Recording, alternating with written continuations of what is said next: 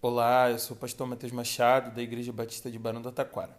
E esse é o Chá Comigo, o nosso podcast da nova geração, onde a gente compartilha devocionais diárias todos os dias às 11 horas da manhã.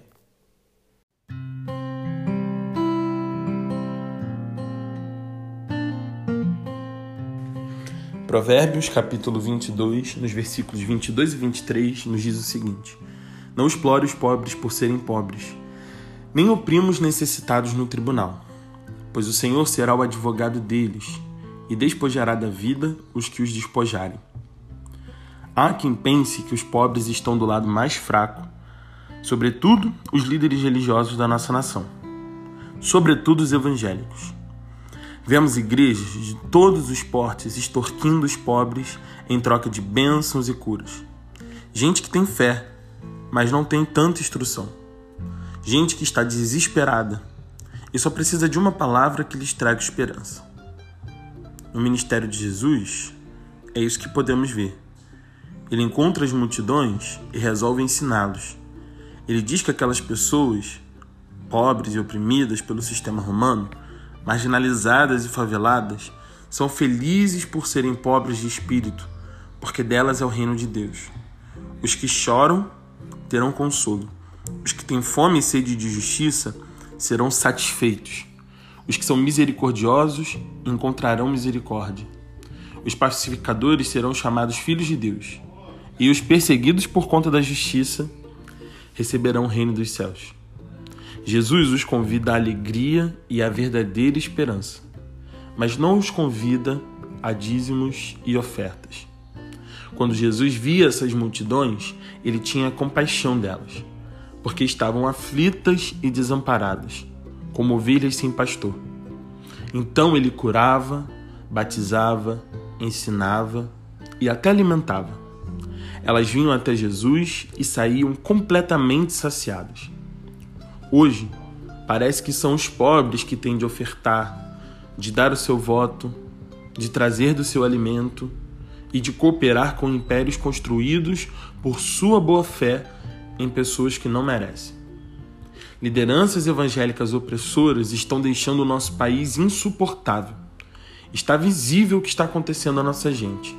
Toda a sociedade está vendo. Nós não podemos tolerar esse tipo de opressão. Queremos e devemos continuar sinalizando o reino de Deus, fazendo a mesma opção que Jesus, ao lado dos pobres. Desde os provérbios e em toda a Bíblia, que fique muito claro, o Senhor escolheu um lado. Assim como Jesus, quando veio à terra, buscou aos pobres e necessitados no exercício do seu ministério, já no Antigo Testamento o sábio nos adverte que o advogado dos pobres é o Senhor.